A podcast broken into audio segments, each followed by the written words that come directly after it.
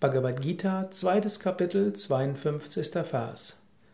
Krishna spricht zu Arjuna, wenn dein Verstand den Sumpf der Täuschung durchquert hat, wirst du zu Gleichmütigkeit gegenüber Gehörtem und noch zu Hörendem gelangen.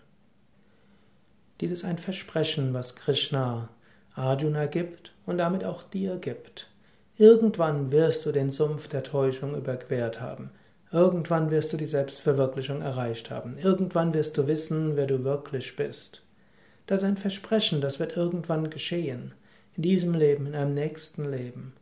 Und vor dem Hintergrund dieser Tatsache, dass du irgendwann zu diesem Gleichmut kommen wirst, kannst du das, was jetzt kommt, gut ertragen und gut angehen. So wie zum Ta manchmal Erwachsene ihren Kindern sagen, wenn du groß bist, wirst du das vergessen haben. So. Hm. Manche meiner Onkel oder Tanten hatten so gesagt, wenn du verheiratet bist, dann ist das, dann wirst du dich daran gar nicht mehr erinnern. Oder wenn du verheiratet bist, ist alles gut. Wenn du groß und stark bist und so weiter. Das kann Kindern ein Trost sein. Jetzt sind sie irgendwo verwirrt, jetzt weinen sie, aber künftig, später, wenn sie mal groß und stark sein werden, spielt es keine Rolle mehr.